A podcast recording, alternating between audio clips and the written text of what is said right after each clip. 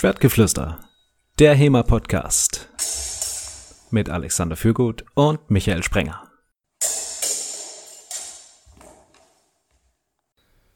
Willkommen, liebe Zuhörer, bei Episode Nummer 27 vom Schwertgeflüster. Heute zum Thema, wie bewerbe ich meine HEMA-Gruppe? Wie immer mit den bestaussehendsten HEMA-Fechtern der gesamten Republik. Alexander Fürgut. Hallo Alexander. Hallo Michael, da stimme ich dir völlig zu. Und mit mir, Michael Sprenger. Ich habe natürlich nicht alle gesehen, ich kann es dann nicht mit Sicherheit sagen, aber rein von der Stichprobe, die ich hatte, denke ich, das kann man schon so sagen. Auf jeden Fall. ähm, das war jetzt quasi Eigenwerbung im allerbesten Sinn, oder? Ja, weil man weiß ja auch, wir sind sehr bescheiden und wir würden nicht übertreiben oder so. Auf jeden Fall. Und wir können mit Fug und Recht behaupten, wir haben Deutschlands besten HEMA-Podcast, wenn nicht sogar besten Fecht-Podcast. Wenn nicht sogar den einzigen deutschen HEMA-Podcast, der noch aktiv ist. Okay, ähm, bevor wir es jetzt äh, übertreiben, ähm, was wir machen äh, jetzt gerade war ja schon ganz gut Werbung und äh, das äh, lief so nebenbei, oder? Also dafür mussten wir jetzt gar nichts großartig machen. Gut, okay, wir haben diesen Podcast aufgesetzt als Plattform, aber wenn man ja, das einmal hat... 27 Folgen, sagst du, ah, da musste man ja gar nichts für machen. Hm, gutes Argument. Vielleicht ist es doch nicht so einfach. Was sagst du? Ähm, Werbung, äh, muss man dafür vorher großartig was tun, um überhaupt werben zu können? Äh, so wie, wie, wie wir das jetzt so einfach können. Ich meine, die gesamte deutsche HEMA-Community hört uns zu und was wir sagen, ist Gesetz. Ähm, oder läuft das auch von, von Null an? Naja, also es muss ja von Null an laufen, weil irgendwo muss man ja mal anfangen. Und letztendlich ist das, was wir hier haben, das ist ein, ähm, was man in der Werbung einen Kanal nennt. Äh, und wir haben, also Kanal im Sinne von Werbekanal. Das ist jetzt halt der Podcast, den wir dafür nutzen können, auf Events hinzuweisen oder Dinge, die uns wichtig sind. Und wenn wir den jetzt nicht hätten, gäbe es aber natürlich noch andere Formen. Ja, also wir könnten zum Beispiel auf Facebook posten, was wir ja auch machen. Wir posten unsere Folgen auf unserer eigenen Facebook-Seite und posten die auch, ähm, zumindest bei den Gastfolgen, mit äh, in die, die Facebook-Gruppen, wo sich die HEMA-Wächter rumtreiben. Das nennt nicht auch alles Werbung und äh, kostet auch kein Geld. Jetzt hast du Facebook angesprochen. Ähm, Facebook ist ja ein, eines, ein, ein soziales Netzwerk. Davon gibt es inzwischen unzählige. Ähm, allen voran inzwischen auch Instagram. Wir könnten jetzt äh, ähm, auch Fotos von unserem täglichen Leben machen, kleine Videos posten und bei Instagram hochladen. Äh, und natürlich auch ähm, Webseiten. Also Website ist natürlich kein soziales Medium, kein soziales Netzwerk in diesem Sinne, aber auch ein, ein Online-Medium. Ähm, was denkst du, was davon bringt am meisten? Ah, das hängt natürlich davon ab, was ihr eigentlich bewerbt und was für eine Art von Content ihr habt. Also, ich sag mal, wir beide machen ja hier ein Audioformat. Wir posten zwar ab und zu Bilder, aber wir nehmen ja zum Beispiel nicht unsere Videos auf und stellen die auf YouTube. Und wenn wir jetzt äh, auf Instagram wären, wäre das wahrscheinlich ein bisschen verschwendete Liebesmühe, weil wir ja nicht so viel visuellen Content haben, aber Instagram hat voll auf visuellen Content ausgerichtet ist. Also die Frage hier ist letztendlich, was bewerbt ihr eigentlich? Wo ist eure Zielgruppe? Also wo halten sich die Leute auf und sehen das dann? Und wie könnt ihr eure Zielgruppe ansprechen? Sind die, sind die so drauf, dass die irgendwie auf visuelle Dinge abfahren? Oder kann ich das auf der Audiospur machen? Ist das vielleicht sogar besser? Oder mache ich es nochmal ganz anders? Jetzt natürlich auch die Frage, hm, wir sind jetzt eigentlich schon voll eingestiegen, haben gesagt, wir können Werbung machen oder wir machen Werbung auf diese und jene Art und Weise und haben äh, die, Ziel, Ziel, die Zielgruppen angesprochen. Aber die Frage ist, wozu mache ich denn überhaupt Werbung? Also was bringt mir das? Also die meisten HEMA-Gruppen werden ja in der Situation sein, dass sie gerne immer mal wieder einen neuen Schwung Leute haben wollen.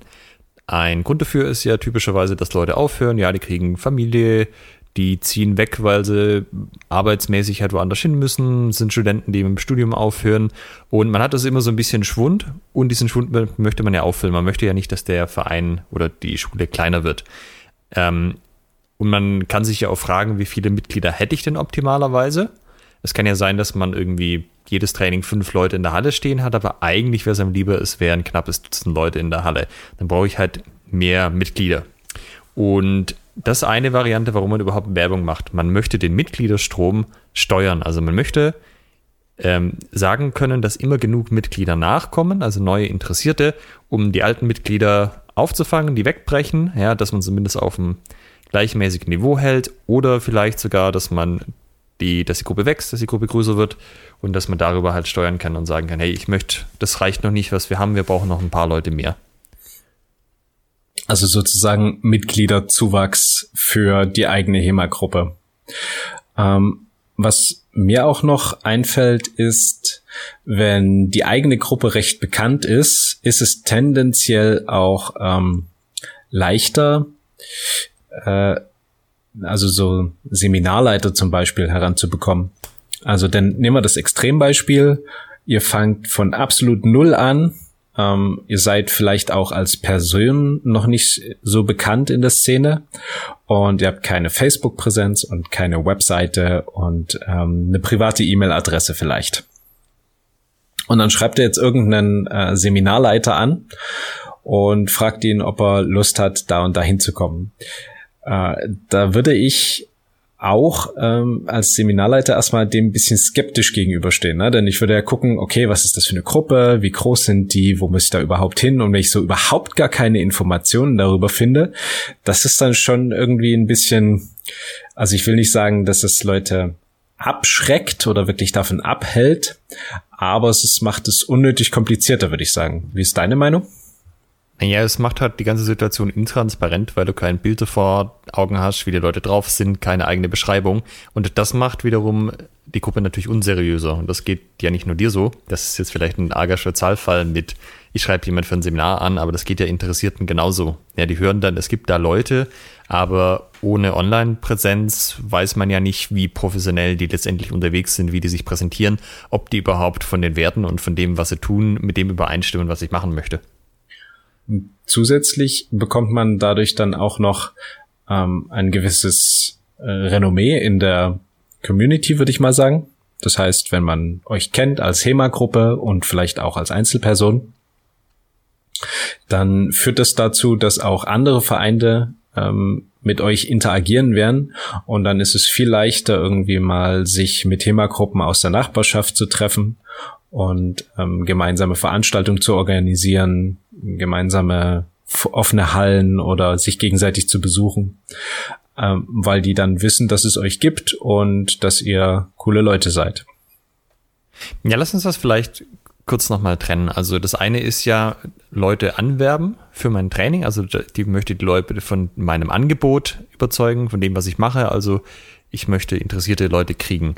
Ähm, für den Fall ist es relativ wurscht, ob ihr einen guten Ruf in der HEMA-Szene habt oder nicht, weil die Leute die HEMA-Szene einfach nicht kennen, die sind ja noch nicht drin. Also dafür wäre es egal. Hm, das wäre jetzt eher was, wenn ihr zum Beispiel sagt, ihr macht ein eigenes Event. Ja, Events werden ja in der Regel auch beworben. Mindestens mal über Facebook-Veranstaltungen oder eine Homepage. Und das ist ja auch was, da profitiert ihr natürlich davon, wenn ihr innerhalb der Szene als professionell oder nett oder wie auch immer wahrgenommen werdet, also positive Assoziationen geweckt werdet und dass das halt alles irgendwie ein bisschen professionell rüberkommt. Also nehmen wir an, ihr macht ein Turnier und sagt, naja, wir wollen da ja nicht nur mit uns selber fechten und noch unseren zwei Bekannten aus dieser anderen Gruppe da, sondern da sollen möglichst viele Leute auch kommen. Wir wollen die Plätze auch voll kriegen. Ähm, und dann sieht das halt wie so eine Wald- und Wiesengruppe aus, die irgendwie total unprofessionell rüberkommt. Da werden schon viele dann halt sagen, naja, puh, also äh, vielleicht dann halt auch nicht. Ne? Und wohingegen, wenn ihr natürlich das so bewerbt und euch auch selbst so präsentiert, dass das irgendwie als sympathische, professionell organisierte Truppe rüberkommt und man denkt, jo, wenn ich da hingehe, das Ding ist durchorganisiert, das läuft, äh, da kommen auch andere gute Fechter hin, ist es natürlich ganz was anderes. Also da haben wir schon zwei Sachen. Das eine ist, dass man, ähm, also man hat immer ein Angebot in der Werbung, was mit den Leuten macht. In diesem Fall ist es das Angebot, das eigene Training, ja, für Neulinge, vielleicht sogar ein konkreter Einsteigerkurs und das andere quasi eine konkrete Veranstaltung in dem Fall nämlich die ähm, das Turnier jetzt zum Beispiel oder euer sonstiges HEMA-Event oder vielleicht auch nur euer Seminar. Damit sind wir schon so ein bisschen auf die Zielgruppen eingegangen. Fallen dir noch mehr Zielgruppen ein, außer neue potenzielle Fechter, die ich anwerben möchte und Fechter, die es schon gibt, die ich von meinen ähm, von meinem Verein beziehungsweise von meinen Veranstaltungen überzeugen möchte? Naja, also die Stadt zum Beispiel wäre noch so ein Fall oder gegebenenfalls die Uni, wenn man einen Unikurs anbieten möchte. Die sind natürlich auch eine Zielgruppe, weil wenn die halt den Eindruck haben, man macht da irgendwie, ich sag's mal, so irgendeinen Unfug auf der Wiese und man möchte jetzt einen Unikurs anbieten, werden die auch sagen, nö, dann machen wir, also ihr macht ja nicht mal unter Wasser Raptor, das geht ja gar nicht. Viel zu exotisch. Und dann wird es halt auch schwierig. Genauso halt natürlich bei Ämtern, ja, die, wenn die irgendwie mit euch was zu tun haben wollen, gucken die halt, ja, wie sind die organisiert, wie sind die aufgestellt und machen sich da auch ein Bild. Und letztendlich, ähm, das ist nicht Werbung im Sinne von, dass ihr denen ein fettes Poster vor, der, vor das Fenster hängt, wo drauf steht, dass ihr der Allertollsten seid. Aber ähm, das, also eure Homepage ist sozusagen eine passive Werbemaßnahme, die ist einfach da die finden Leute, wenn sie sich über euch informieren wollen. Passiv deshalb, weil ihr nicht explizit was machen müsst, um in diesem Moment die Leute zu erreichen, sondern die kommen zu euch sozusagen. Wenn ihr jetzt Poster zum Beispiel aufhängt, das wäre eine aktive Werbemaßnahme. Das ist was, was ihr machen müsst und was ihr wahrscheinlich in regelmäßigen Abständen wiederholen müsst, weil die werden ja überhängt oder abgehängt zum Beispiel. Und da müsst ihr halt jedes Mal Zeit investieren. Die Homepage macht das sozusagen einmal und dann spielt ihr ab dem Zeitpunkt vielleicht noch ab und zu mal Updates ein, aber die ist einfach da. Was könnte man noch an äh, Werbeformen nutzen? Also wir hatten jetzt Poster, die man in regelmäßigen Abständen irgendwo aufhängen kann. Und die Facebook-Seite, ähm, Webseite. Ähm, was, was kann man noch machen? Hm, das hängt natürlich vom Budget ab. Also eine Facebook-Seite zu erstellen ist kostenlos, das kostet nur Zeit, die halt zu pflegen. Homepage kostet ein bisschen was, aber das ist ja auch in der Regel nichts, was eine Gruppe von Leuten nicht stemmen könnte. Ähm, ja, Poster kommt auch ein bisschen drauf an, wo man die drucken lässt, sind aber in der Regel auch nicht so teuer.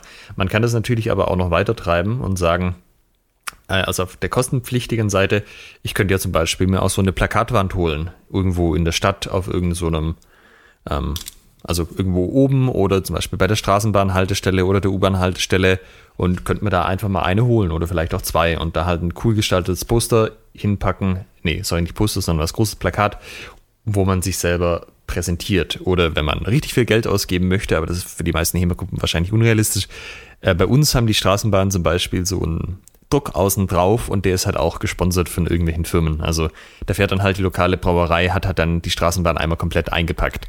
Das ist natürlich dann alles andere als günstig, aber mei, wenn man halt ein Unternehmen ist, kann man sich das durchaus auch mal leisten. Das ist auf jeden Fall auch eine Werbeform. Äh, ansonsten kostenlose Dinge sind natürlich auch noch sowas wie E-Mail-Marketing. Also, dass ihr irgendwo eine Newsletter zum Beispiel auf eurer Homepage anbietet, wo sich Interessierte eintragen können. Da müssen sie euch natürlich vorher erstmal gefunden haben. Und dass ihr die dann halt auf dem Laufenden haltet. Das wäre zum Beispiel was für Leute, die nicht in euer regelmäßiges Training kommen können, aber zum Beispiel Interesse an euren Events habt, weil die halt gerade so weit weg wohnen, dass sie sagen, naja, so ein Wochenendding, das würde ich schon mal hinfahren, aber halt jede unter der Woche geht halt nicht. Und da kann man dann zum Beispiel eine E-Mail-Liste aufsetzen und sagen, hey, hier wirst du über unsere Events auf dem Laufenden gehalten, trag dich da doch mal ein. Das haben wir zum Beispiel auch gemacht mit unseren Events. Wenn ihr auf Schabenfedern geht und da oben auf äh, Termine klickt, dann gibt es da auch eine Anmeldeliste für die für die E-Mail-Liste für die Events. Da passiert nicht so viel momentan Corona-bedingt, aber das ändert sich ja vielleicht auch irgendwann mal wieder. Also ein ganz klassischer Newsletter. Ja, genau. Okay. Äh, was mir auch noch eingefallen ist, ähm, was ein ganz wichtiger Aspekt ist und äh, damit komme ich so ein bisschen wieder zu, äh, zu unserer allerersten Folge. Aber warte mal kurz, sind wir denn jetzt schon fertig mit den Werbeformen? Ich dachte nämlich eigentlich nicht. Nee, genau, de, äh, auf die möchte ich auch noch eingehen, denn eine Werbeform ist auch einfach mal der persönliche Auftritt, ne? das, das persönliche hm, Kennenlernen. Mhm. Ähm, so wie wir in Folge eins beschrieben haben, warum ähm, jeder Fechter unbedingt auf HEMA-Events gehen sollte. Ja, es ist auch eine Form von Werbung. Man stellt sich vor, ne, man zeigt sich als Verein, man zeigt sich als Sportler, als Mensch und das ist immer noch eine der besten Werbeformen und ich würde sagen, das ist auch einer der Gründe, weswegen unser Podcast gehört wird, weil wir einfach als Person relativ bekannt sind in der Szene und ähm, unsere Hörer sich vielleicht hoffentlich denken, ja, der Michi und der Alex, da wird schon irgendwie was Sinnvolles bei rumkommen. Ähm, ich dachte jetzt, das liegt an unserer technischen Qualität, weil wir diese guten Mikrofone besorgt haben und der Leopold Stoffels das mischt mit den Folgen. Ähm, da könnt ihr uns ja schreiben an post.schwertgeflüster.de. Warum hört ihr unseren Podcast? Weil wir so gut aussehen, weil wir so schöne Stimmen haben, äh, aufgrund der technischen Qualität oder vielleicht, weil die Inhalte überzeugen. Warum? Ja, Inhalte muss man ja eigentlich überwinden. äh, dient Werbung dazu, Inhalte zu überwinden? Mm man hat manchmal den Eindruck bei so Firmenwerbungen, aber das ist ein bisschen anders ja für HEMA-Gruppen. Also, aber da, machen wir nachher, vorher noch die Werbeformen. Äh, man kann da natürlich beliebig, ähm, sagen wir mal, beliebig kreativ werden. Man kennt ja auch die Sticker zum Beispiel von irgendwelchen Bands, die halt an irgendwelchen Laternenmasten kleben. Das ist natürlich nicht erlaubt und das würden wir euch auch auf keinen Fall empfehlen. Aber das ist durchaus was, was man beobachten kann, beobachten kann was Leute halt machen. Und ich habe mich natürlich selber auch schon erpappt, dass ich an der Ampel gestanden bin, mir so einen Sticker durchgelesen habe und vermutlich habe ich auch schon mal eine Band gegoogelt, auch wenn das jetzt nicht so oft vorkam. Das ist aber halt auch was, was passiv ist, was einfach ähm, also, ja, stimmt nicht, man muss es machen, aber danach ist es quasi was, das ist halt da, bis es irgendwann entfernt wird und die Leute sehen das dann halt immer quasi. Also, im Moment ist es gerade mit aktiv und passiv hier, weil alle Werbung ist ja eigentlich so, dass die Leute sie sehen. Es hängt ja nur vom Aufwand ab, ob ich jetzt direkt Leute anspreche oder nicht. Aber äh, sozusagen rein formal ist es Sachbeschädigung, oder? Ja, genau. Also sollte man nicht machen.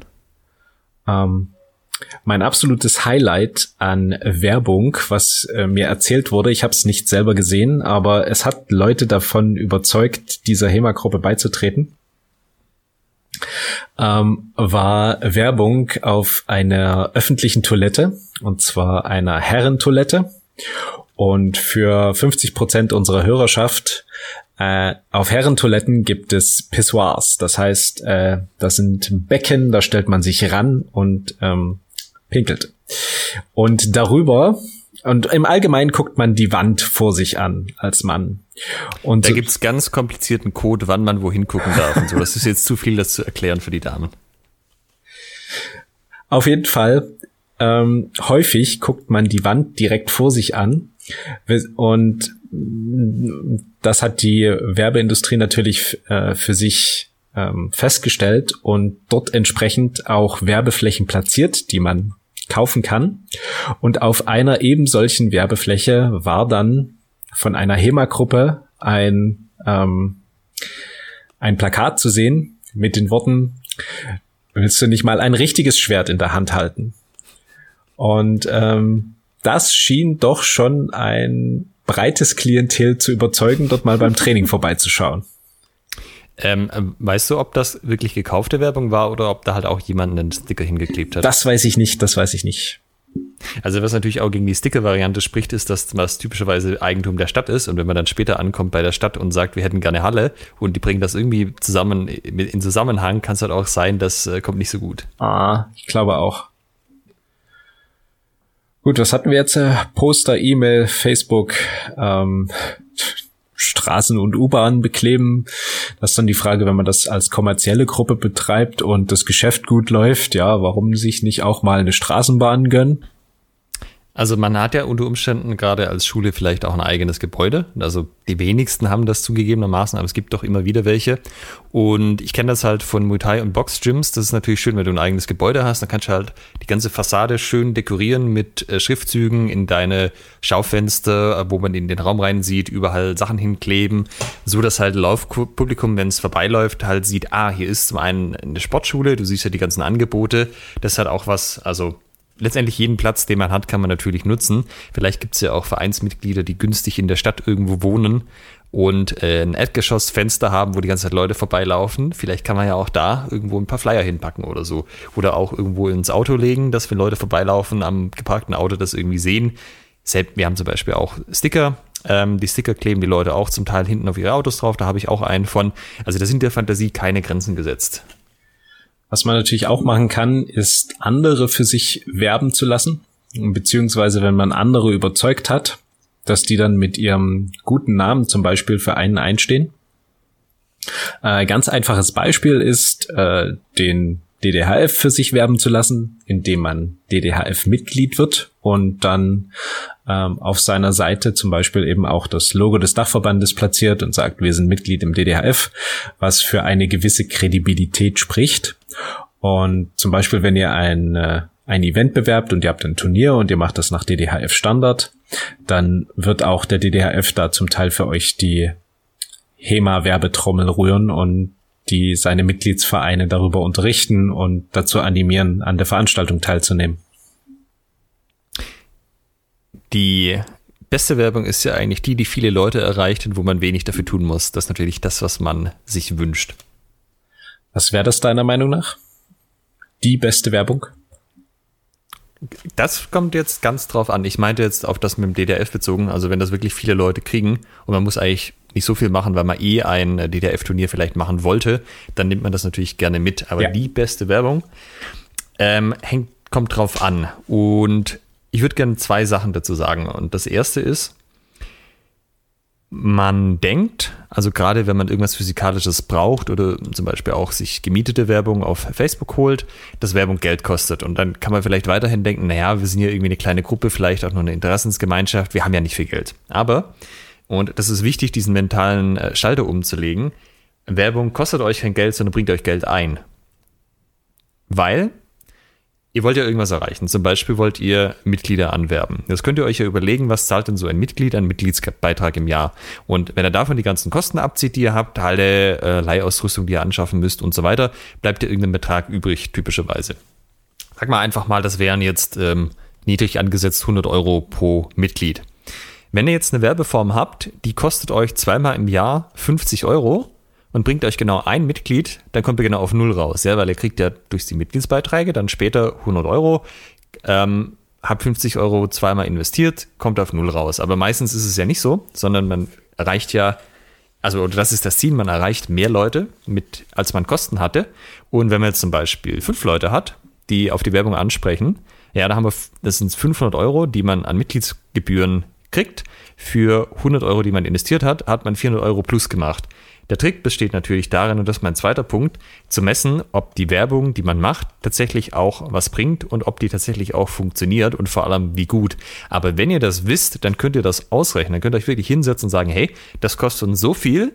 Äh, wir, wir schätzen, das bringt ungefähr so und so viel ein. Das wissen wir als Erfahrungswert aus den letzten Malen, als wir das gemacht haben. Und dann könnt ihr sagen, lohnt sich das oder lohnt sich das nicht? Und dann könnt ihr auch sagen, naja, wir hätten schon noch Raum für fünf Leute, das wäre schon echt noch gut. Ähm, dann machen wir sogar finanziell noch einen Plus. Das können wir schon investieren. Und so kann sich das halt auch mit der Straßenbahnwerbung irgendwann rechnen, weil das sehen halt sehr viele Leute.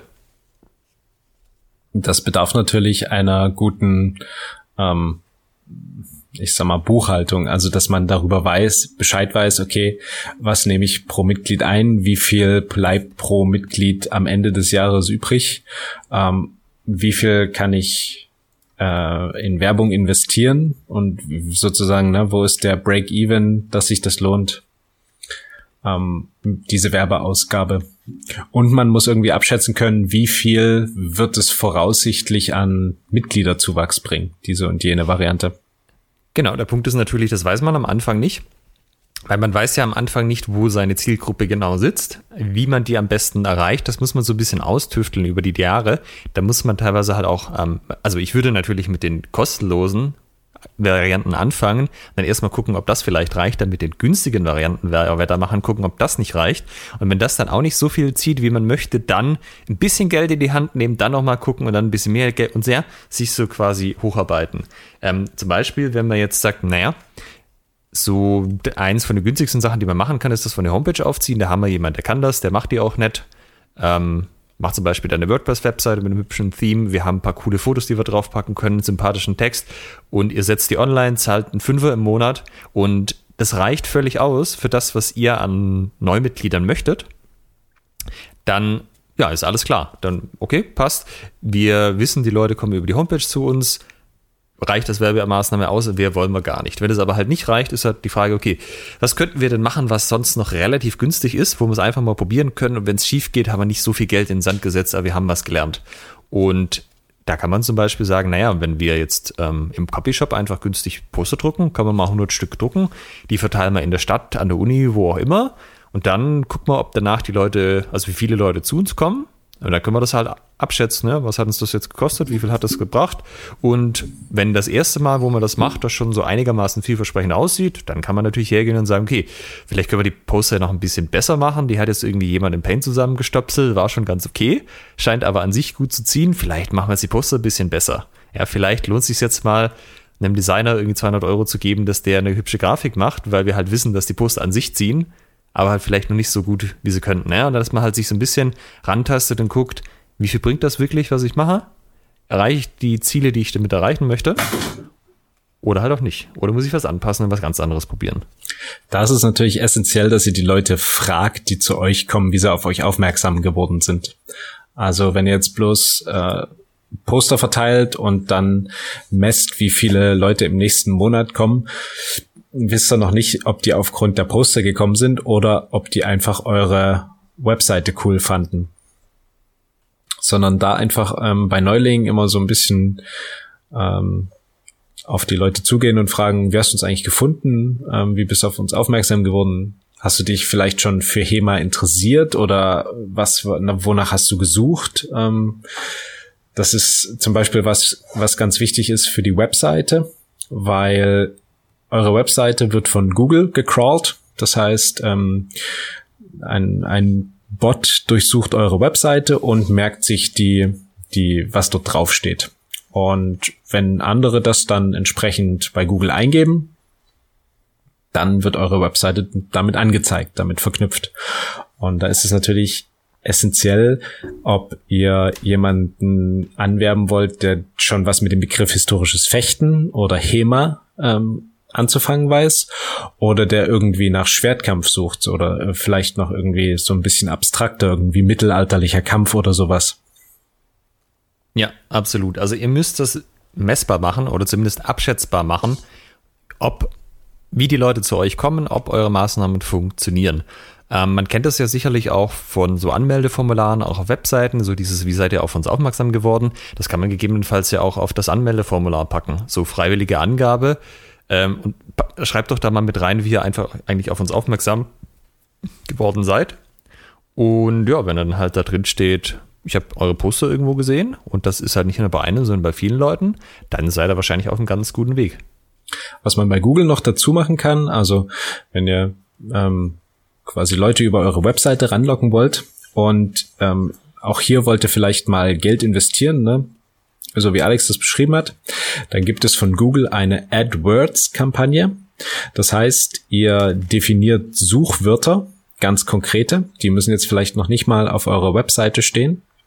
Obwohl, da bin ich mir nicht sicher, aber ihr könnt ganz konkrete Suchwörter ähm, definieren und schaltet dann bei Google eine Werbeanzeige, die immer eingeblendet wird, wenn diese Schlagwörter ähm, gesucht werden. Was weiß ich, HEMA, oder historisches Fechten in Ulm oder in Dresden.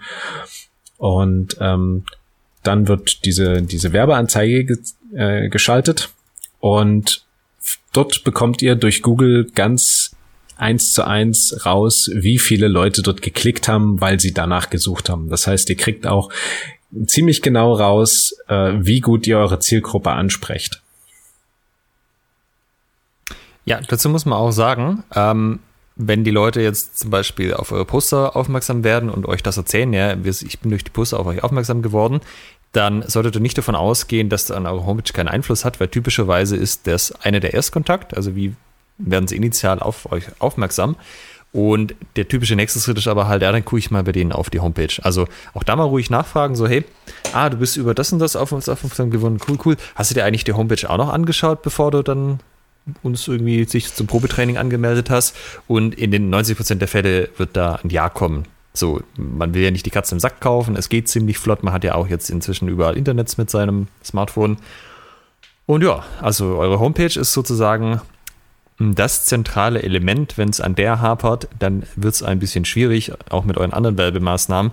Dann könnt ihr vielleicht noch so schöne Poster machen, aber äh, man nennt es in der, im Marketing konvertieren. Ja? Ihr konvertiert nicht so viele Leute, die das Poster sehen, dazu, dass sie wirklich die Aktion durchführen, die ihr von ihnen möchtet. Zum Beispiel mit euch Kontakt aufnehmen, für einen Anfängerkurs beitreten ähm, oder sich anmelden oder was auch immer, weil zwar die ursprüngliche Werbemaßnahme gezogen hat, aber eure Homepage dann halt abgeschreckt hat. Das heißt, wenn ihr ganz viele verschiedene Werbemaßnahmen schon probiert habt und die funktionieren alle nicht, dann vielleicht nochmal gucken, was ist denn der Kern, der all diesen gemeinsam ist.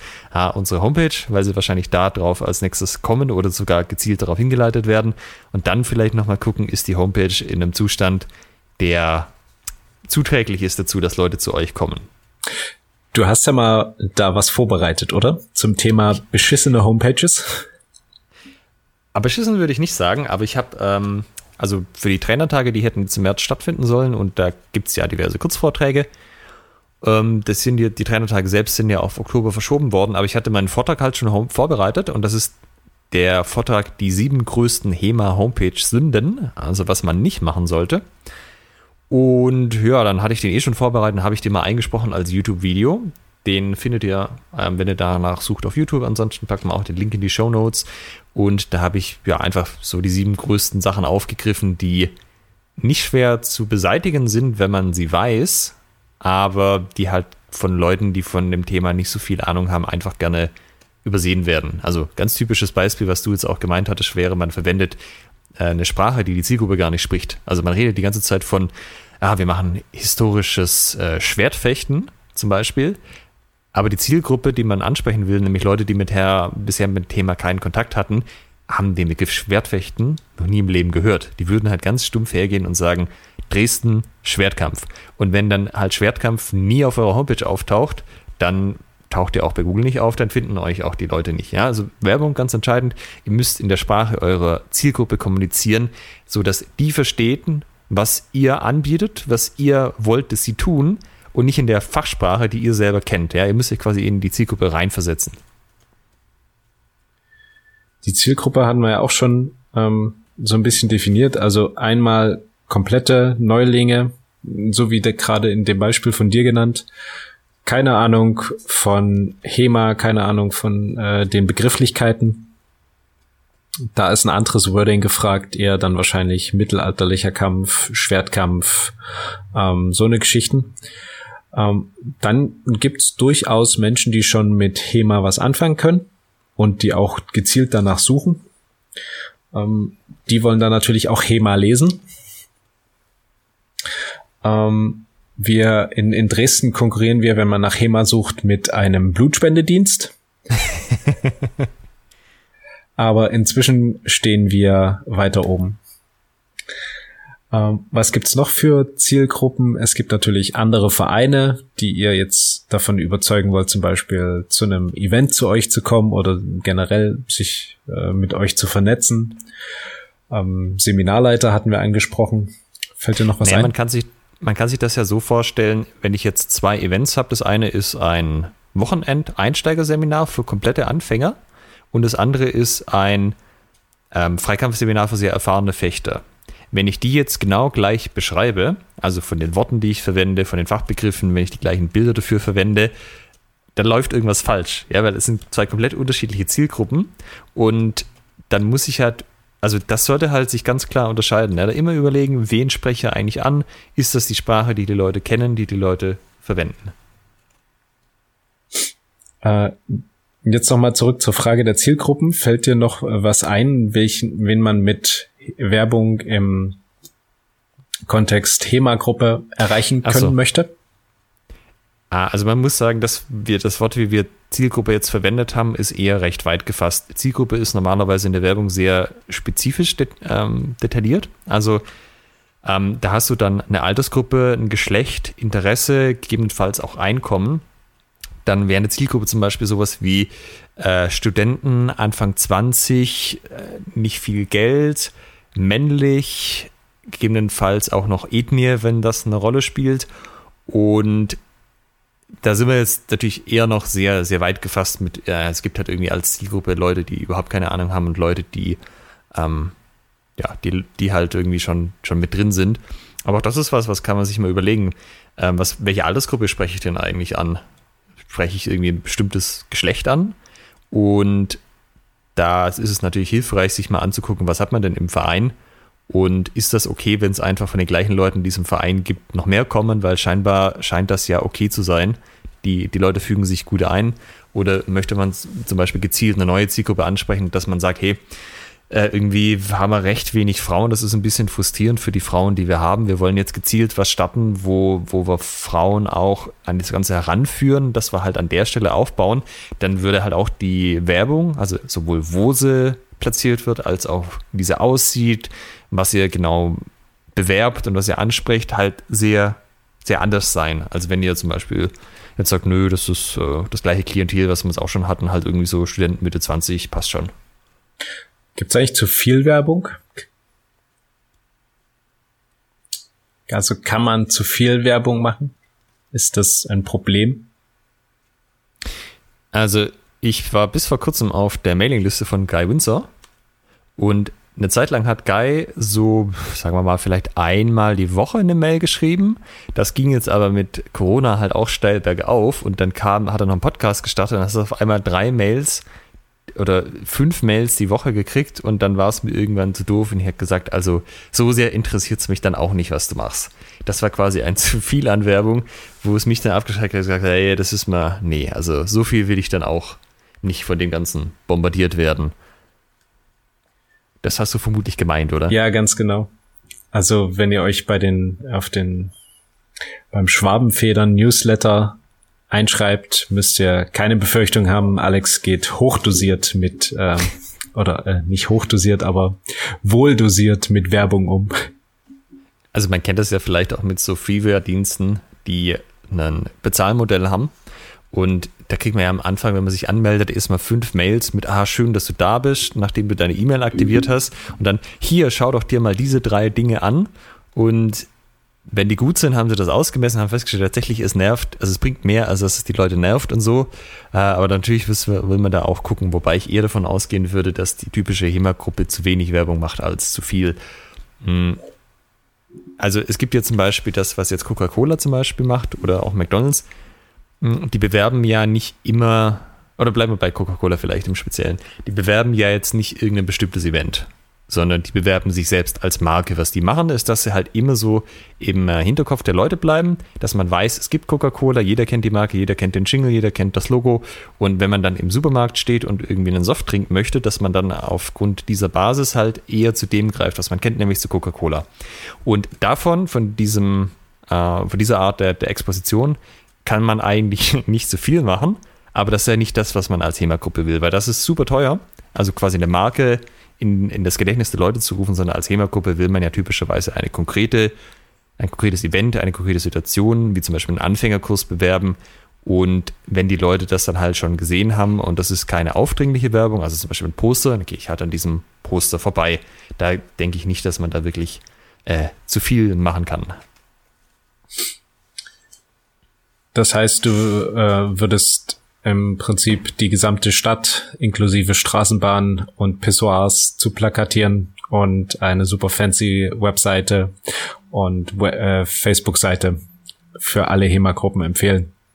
Naja, das scheitert halt an den praktischen an der praktischen Umsetzbarkeit davon. Aber das ist ja zum Beispiel genau das, was passiert, wenn man ein großes Event in der Stadt bewirbt. Ja, also zum Beispiel vielleicht den, den Weihnachtsmarkt, wenn der nicht so bekannt ist, oder irgendein großes Konzert, dann hat man ja auch für kurze Zeit in der kompletten Stadt überall alles voller Poster.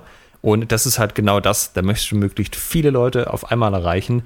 Und ja, aber ich glaube, das ist ein Level, was man als Gruppe nicht erreicht. Es ist eher ein, macht so viel, wie ihr das Gefühl habt, ihr könnt leisten mit Ehrenamt und Co. oder geben es also auch mit bisschen Geld, was ihr halt in die Hand nehmen könnt. Und guckt, ob es was bringt und baut auf der Basis auf, so gut ihr, so gut ihr eben arbeiten könnt. Hm, was mir noch eingefallen ist zum Thema bezahlte Werbung. Ähm, Facebook bietet es ja auch an. Und bei Facebook kann man ziemlich genau einstellen, was man für eine Zielgruppe haben möchte. Und zwar also auch, so wie Alex das vorhin beschrieben hat, ähm, quasi Geschlecht, Altersgruppe, ähm, Interessen und so weiter und so fort. Da kann man das sehr, sehr stark eingrenzen, also auch auf die, auf die eigene Stadt. Und man kann dann zum Beispiel Beiträge auf seiner Facebook-Seite ähm, bewerben. Ähm, Im Idealfall koppelt man dann vielleicht seine Homepage mit der Facebook-Seite, so dass Beiträge, die auf der Homepage veröffentlicht werden, via WordPress auch auf der Facebook-Seite landen. Und den kann man dann zusätzlich noch bewerben, indem man so und so viel Geld bezahlt. Dann wird der so und so viel Tage ähm, durch Facebook eurer gewünschten Zielgruppe vor die Nase gehalten. Und da gibt's dann auch durch Facebook eine gewisse Abschätzung an, ähm, an Kontakten, die dann mit euch aufgenommen werden. Also das lässt sich, äh, wenn man Facebook da glauben kann, ich habe das selber noch nicht ausprobiert, aber das lässt sich anscheinend recht genau steuern. Ja, ich habe das gemacht, das ist ziemlich gut. Vor allem die Interessen sind sehr hilfreich, weil man kann ja zum Beispiel auch einen Hype, den es schon gibt, aufgreifen. Sagen wir mal, die nächste Witcher-Staffel kommt raus. Das wäre ja genau der Moment, um Leute, die Witcher cool finden, anzusprechen und sagen, hey, du findest hier so eine Fantasy-Serie cool mit so Schwertern drin. Hast du nicht mal Bock, so mit richtigen Schwertern, weißt du? Auf jeden Fall.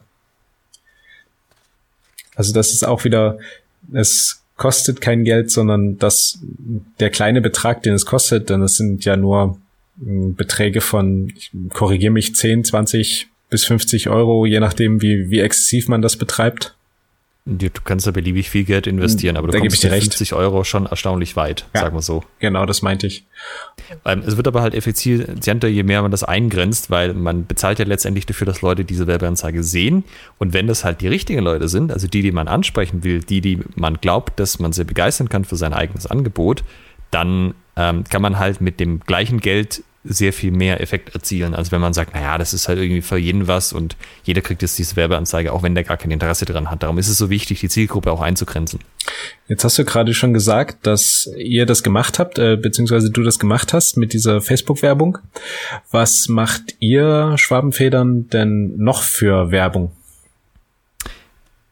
Also wir haben über die Jahre natürlich einiges ausprobiert. Ähm, die Homepage ist da, genauso wie die Facebook-Seite.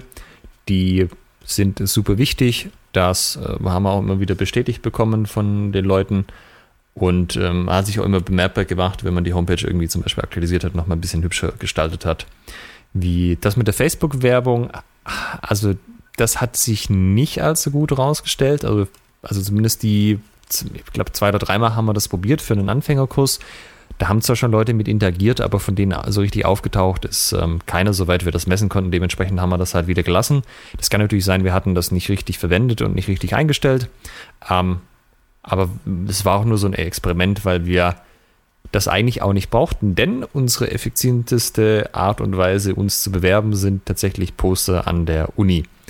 Das haben wir ganz früh schon angefangen, als wir noch ähm, eine Interessensgemeinschaft waren und kein richtiger Verein, weil es einfach günstig war als Student hat man ja auch so ein gewisses Druckquota an der Uni und dann habe ich halt mein Druckquota dafür verwendet, Poster zu drucken. Also ich weiß nicht, ob das jetzt von den AGBs von der Uni so ganz okay war, aber war ja auch kein, kein kommerzielles Ding, was da beworben wurde. Und das war halt das, was äh, über die Jahre am besten funktioniert hat, weil wir können das jetzt inzwischen recht gut steuern, dass wir halt gucken, wie, wenn, wir haben ja zweimal im Jahr den Anfängerkurs und der startet immer mit dem Tag der offenen Tür und das Ziel ist eigentlich, dass am Tag der offenen Tür die Halle richtig voll ist, dass die Leute halt, dass viele Leute da sind, die sich das angucken und dass davon halt der interessierte Teil dann weitermacht. Und wir können das so steuern, dass wir halt gucken, wie sind denn die Anmeldungen bisher für den Tag der offenen Tür und entscheiden uns halt anhand von dem, hängen wir jetzt nochmal einen Schwung Plakate auf oder nicht. Also wir haben natürlich immer noch Leute, die an der Uni selber sind, teilweise jetzt halt Doktoranden und keine Studenten mehr, die dann das Aufhängen übernehmen können und das auch gerne machen. Und das sorgt halt dafür, dass wir immer zum Tag auf einer Tür eine volle Halle haben, weil wir können halt einfach sagen, hey, wir haben ja schon so viele Anmeldungen, wir hängen keine Poster auf, sonst platzt das aus allen Nähten. Ja, da haben wir das gesteuert in die eine Richtung und wir sagen, hey, dieses Jahr ist das Interesse ziemlich zurückhaltend, gehen wir lieber auf Nummer sicher, hängen wir nochmal Poster auf und haben da auf jeden Fall eine gute volle Halle. Und ja, das machen wir halt quasi 0 bis zweimal oder vielleicht dreimal, wenn es wirklich notwendig ist, dass wir einen Schwung Poster aufhängen. Und dementsprechend haben wir halt immer einen, einen vollen Tag der offenen Tür. Wir hatten noch nie irgendwie einen Ausfall, wo wir gesagt haben, hu, das sind jetzt eigentlich nur so ein paar, paar wenige Leute aufgetaucht, sondern es war, seit wir das irgendwie ausgetüftelt hatten, immer mindestens 15, 16, manchmal auch 20 Leute da.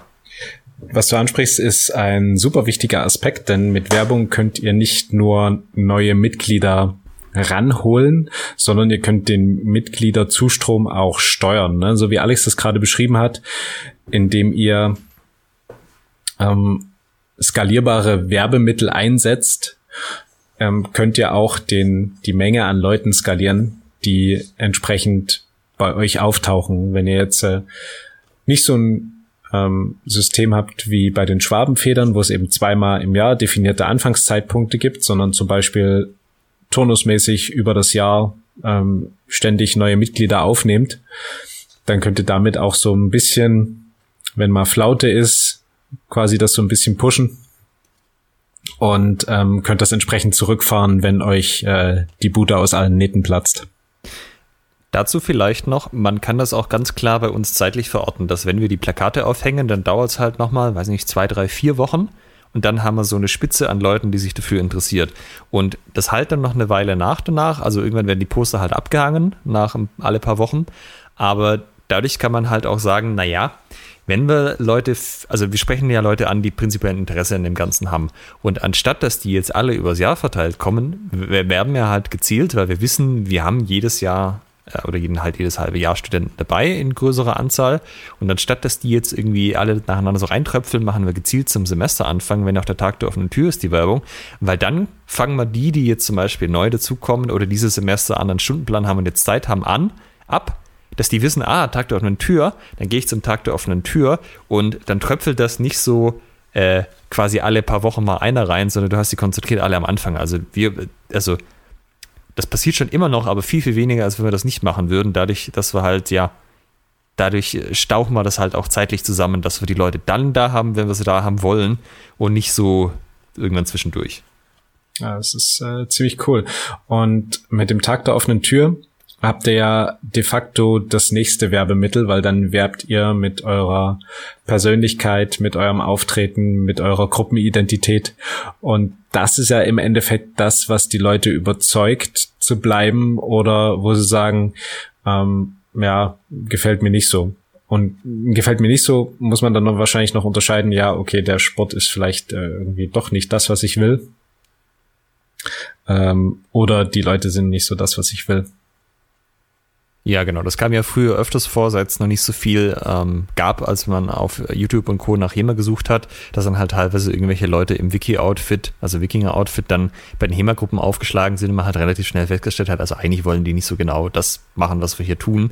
Ähm, ich habe den Eindruck, dass es weniger geworden, weil man einfach jetzt sich besser informieren kann. Auch so, oh HEMA, das klingt ja spannend, was ist das denn? Einmal auf YouTube eingegeben, dann finde ich auch tatsächlich sinnvolle Sachen, die dir dann Einblick geben.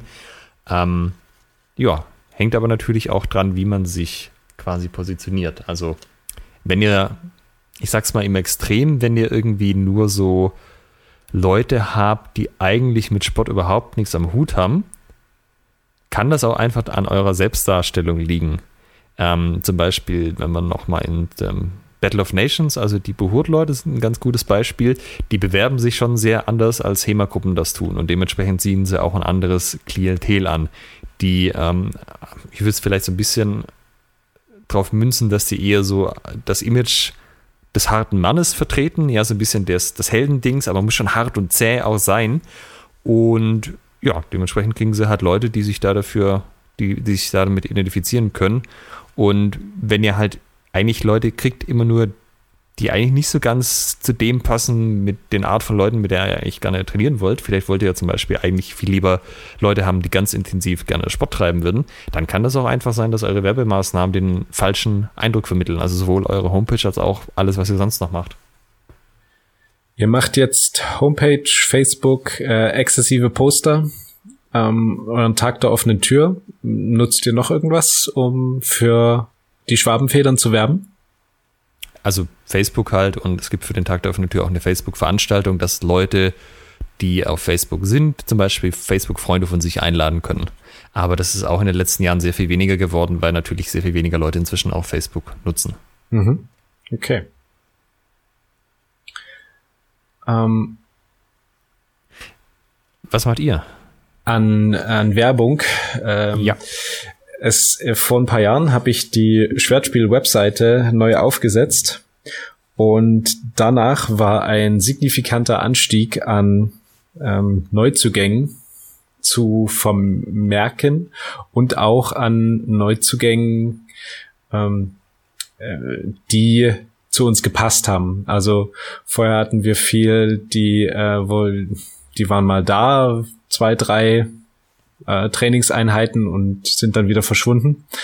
Und seitdem war die die Quote derer, die dann auch geblieben sind, also die dann bei uns wirklich das gefunden haben, wofür sie sich interessieren, deutlich größer, äh, was natürlich damit zu tun hat, dass ich das Wording entsprechend auf der Webseite gewählt habe und dann damit diese Zielgruppe angesprochen habe. Ähm, in dem Zug haben wir auch auf Facebook entsprechend dann immer die, die Posts gemacht und ähm, ich glaube, ein Großteil ist auch, dass wir äh, auf Events fahren vielleicht nicht so ganz so krass wie die Schwabenfedern, aber wir geben uns allergrößte Mühe, da ranzukommen an diesen hohen Standard. Ähm, denn das schafft dann natürlich wieder Leute, die uns kennen, die dann eben uns bei, bei Facebook liken und abonnieren und deren Freunde äh, das sehen und vielleicht kommen deren Freunde aus unserer Region und so weiter und so fort. Also es ist ein ziemlich guter Multiplikator. Ähm, ansonsten außer Webseite und Facebook ist eigentlich nix. Also ich kann mich nicht dran erinnern, dass wir mal irgendwie eine Poster-Session gestartet haben oder mit sonst irgendwas Flyer? anderem. Ähm, haben wir überlegt für die Fechtschule dieses Jahr. Ähm, aber äh, ja, die haben wir zum Glück noch nicht gedruckt. Äh, daher, nee, Flyer eigentlich nicht. Ähm, also ich weiß, dass wir uns mal drüber unterhalten haben, dass eigentlich in die Rüstkammer Dresden Flyer von euch gehören. Ist die Frage, wie gut man die da platzieren kann, ob man die da einfach sneaky neben die Kasse legt oder irgendwie in der Rüstkammer einfach so, so, ähm, so anschlagsmäßig irgendwie von, von oben von der Galerie schmeißt. Ich würde mich nicht unbeliebt machen, einfach mal freundlich fragen. Ich glaube, da geht mehr, als man denkt. Aha, okay. Ähm, wir haben auch, glaube ich, äh, also äh, momentan weiß ich es nicht, weil ich äh, da nicht so sonderlich involviert bin, ähm, kein Mitgliederproblem. Also ich glaube, das ist aktuell ein, ein guter, steter Zulauf durch die permanenten, wie hast du es genannt, passive ähm. Werbemaßnahmen. Werbemaßnahmen, ähm, so dass es da kein, äh, es gibt keine Not, ne? Es ist immer so eine Frage des Leidensdrucks und der ist im Prinzip im Moment nicht da, dass man da irgendwie großartig was machen müsste. Ja, das hängt natürlich auch ganz stark davon ab, in ähm, was, also wo ihr seid. Ne? Also Dresden ist ja größer als Ulm und Berlin ist nochmal größer als Dresden ja. und auch wie die Leute da so drauf sind. Also ähm, gab vor kurzem auch eine Facebook-Diskussion, wo einer von den Berlinern gemeint hat, naja, so Werbung machen brauchen sie nicht, da kommen genug Leute. Jetzt muss man aber sich halt klar machen, Berlin ist eine Riesenstadt zum einen und zum anderen aber auch eine Stadt, die sehr, hm, ich sag mal, diesen alternativen Lifestyle auch fördert und wo man halt konstant auch guckt, was sind denn neue, hippe Dinge, die ich machen könnte. Und da ist die Chance natürlich höher, dass die Leute ähm, sagen, oh, das ist neu, das kenne ich noch nicht und darauf ansprechen, als wenn du jetzt irgendwo in der in schwäbischen so Provinz sitzt. ja, genau. Äh, wie, wie groß ist Ulm? Wie viele Einwohner hat Ulm? Also Ulm besteht ja, also es gibt ja Ulm und Neu-Ulm äh, über der Donau drüber. Und wenn man beides zusammennimmt, kommt man das so auf knapp unter 200.000 Einwohner. Ah, okay. Äh, Dresden hat ähm, ein Stück über 500.000. Das macht einfach schon mal einen Unterschied. Ja, also wenn wir nicht aktiv werben würden, dann hätten wir nicht die Größe erreicht, die wir haben wollten. Also das, für uns war das keine Option, aber klar, wenn ihr in einer riesen Stadt seid, dann braucht ihr das wahrscheinlich nicht. Ah, das ist ein super Hinweis noch von dir. Ähm, also eure Werbung ähm, ist natürlich abhängig von eurer Location. Ähm, das heißt, wenn ihr mit eurem, mit eurer HEMA-Gruppe in einem kleinen, kleinen verträumten Nest ähm, Leute anlocken wollt, sind die benötigten Werbemaßnahmen ein ganzes Stück anders, als wenn ihr den Luxus habt, irgendwie in einer Großstadt zu leben und eher äh, damit beschäftigt seid, Leute abzulehnen. Ja, und natürlich auch, wie viele Leute wollt ihr denn überhaupt haben? Also es ist natürlich klar, wenn ihr davon leben wollt, dass ihr Training gebt, dann braucht ihr eine ganze Ecke mehr Leute, als wenn ihr halt sagt, na, ich will halt genug da haben, dass irgendwie fünf Leute mindestens in der Halle stehen und die Hallengebühren bezahlt sind. Also zum Beispiel bei uns war es halt so, äh, was mich total gestresst hat, war ich, also ganz früher wollte ich Seminare organisieren und ich wollte genug Leute haben, dass wenn man unsere Leute nimmt, plus nochmal ordentlich bewirbt, dass dann die Seminare gut gefüllt sind. Also äh, nicht gut gefüllt sind, aber dass die Seminare bezahlt sind weil ich wollte halt Seminare organisieren. Und da ist mir irgendwann aufgefallen, was das für ein Riesenaufwand ist, diese Seminare zu bewerben und dann auf Facebook zu posten und immer zu gucken, wie viele Leute sind jetzt angemeldet, muss ich nochmal posten und irgendwas. Und dann dachte ich mir, hey, es wäre doch viel cooler, wenn wir einfach selber genug Leute hätten, dass wir wenn wir die Seminare machen, dass die Kosten auf jeden Fall bezahlt sind. Und dann kündigen wir uns vielleicht noch einmal an und äh, da kommen noch ein paar externe Leute, weil die auch damit rechnen, dass wir Events veranstalten. Und dann passt das. Und die Schwelle haben wir inzwischen auch erreicht. Und das ist so viel angenehmer, weil äh, also die Seminare habe ich veranstaltet in den meisten Fällen. Und ah, das war so ein Riesenaufwand, da irgendwie den, das so, zu bewerben und das zu steuern. Und jetzt ist einfach so, Leute, wir machen das, dann weiß ich, es sind genug Leute da, außer es ist jetzt irgendwie gerade krasser Zufall, dass an dem Wochenende keiner kann. Und äh, das hat alles, äh, mein Leben hat das viel äh, sehr vereinfacht. Ja, also ne, Werbung kostet kein Geld, sondern bringt euch Geld ein und Zeit ist Geld. Das heißt, wenn es euch Freizeit einbringt, ist es de facto Geld, die es euch äh, einbringt, die Werbung. Wenn du dich jetzt mal bei euch umschaust, weil wir so viel über Zielgruppen geredet haben, was ist denn, wie ist der typische Schwertspielfechter? Also das ist so ein bisschen, wie man das an der Zielgruppe rangehen kann. Man guckt sich an, was hat man und sagt, was ist denn so das Typische, wenn ich da so Mittelwert über alle bilde. Also eher Mitte 20, eher Mitte 30. Kannst du das irgendwie, weißt du das? Linkshänder männlich 20 bis 30. okay, Linkshänder auch das sehr spezifisch natürlich. Ja, könnte man tatsächlich hergehen und gezielt Linkshänder anwerben, um seine Linkshänder-Dominanz in den Turnieren auszubauen, weil man ja weiß, dass Linkshänder die besseren Fechter sein könnten. Sie sind es. ähm, was mir noch einfällt, ein, ein wichtiges Element, wir hatten ähm, die Homepage-Sünden angesprochen. Und ähm, ihr, findet auf jeden Fall sehr viele hilfreiche Hinweise in, in Alex Vortrag. Einer, den ich allerdings als den wichtigsten erachte, ist, dass ihr unbedingt einen guten Kontakt auf eurer Homepage braucht. Also irgendeine Art und Weise, wie man euch kontaktieren kann, sei es eine präsente E-Mail-Adresse oder ein Kontaktformular oder eine Telefonnummer, die man anrufen kann. Aber in irgendeiner Form sollte auf dieser Webseite zu finden sein, ähm, wie man euch erreicht, beziehungsweise wo man euch findet das glaubt uns kein Mensch, aber ich war auf allen deutschen HEMA-Gruppen-Homepages für den Census und wie viele einfach nirgendwo eine E-Mail-Adresse haben. Nicht mal im Impressum, obwohl man da eine haben müsste. Sonst kann man abgemahnt werden. Aber es gibt einfach keinerlei Kontaktmöglichkeit. Dann können 100 Leute auf die Homepage gehen und sagen, wow, da habe ich Bock drauf und die können euch einfach nicht erreichen. Und das wäre wirklich schade im Endeffekt die Regel dahinter ist, man sollte es den Leuten so einfach wie möglich machen, das zu tun, was man möchte, dass sie tun. Also wenn das zum Beispiel eine Anmeldung für einen Anfängerkurs ist, dann sollte das so einfach wie möglich sein von diesem Schritt zu, ich sehe das Werbemittel zu, ich habe mich angemeldet. Und wenn ich dann erst auf die Homepage muss, also zum Beispiel, ich habe ein Poster, aber da steht die Homepage nicht drauf, nur der Name. Okay, muss ich schon mal googeln. Hoffentlich heißt die Seite so wie, also hoffentlich ist das ein so spezifischer Name, dass man die Homepage dann auch findet. Dann ist vielleicht auf der Homepage so, okay, wo ist denn jetzt hier die Anmeldung? Boah, Termine, boah, keine Ahnung, finde ich nichts. Stellt sich raus, man muss sich per E-Mail anmelden, hat den Leuten aber halt keiner gesagt. Okay, sucht man vielleicht noch eine E-Mail, wenn die Leute besonders motiviert sind und schreibt dahin. Aber ihr verliert halt in jedem von diesen Schritten, wo es quasi zur Reibung kommt, wo das nicht so fluffig geht, wie man das gerne hätte, Leute. Und das solltet ihr auch mal testen. Ja, also ähm, nehmt da mal jemand, der euren Verein nicht kennt, der eure Homepage nicht kennt und setzt den hin und sagt, hey, du, ich würde gerne einen Homepage-Test mit dir machen. Hast du kurz Zeit? Ähm, kannst du mal, also stell dir vor, du siehst jetzt das Poster von uns, wir heißen sowieso, wir haben einen Anfängerkurs jetzt demnächst und willst dich dafür anmelden oder da mehr Infos kriegen. Kannst du das einfach mal machen und ich gucke dir über die Schulter und dann mal gucken, was die Leute machen. Ihr werdet sehr, sehr überrascht sein, nach was die suchen, wo die draufklicken und wo sie vor allem nicht draufklicken. Der sogenannte DAO-Test.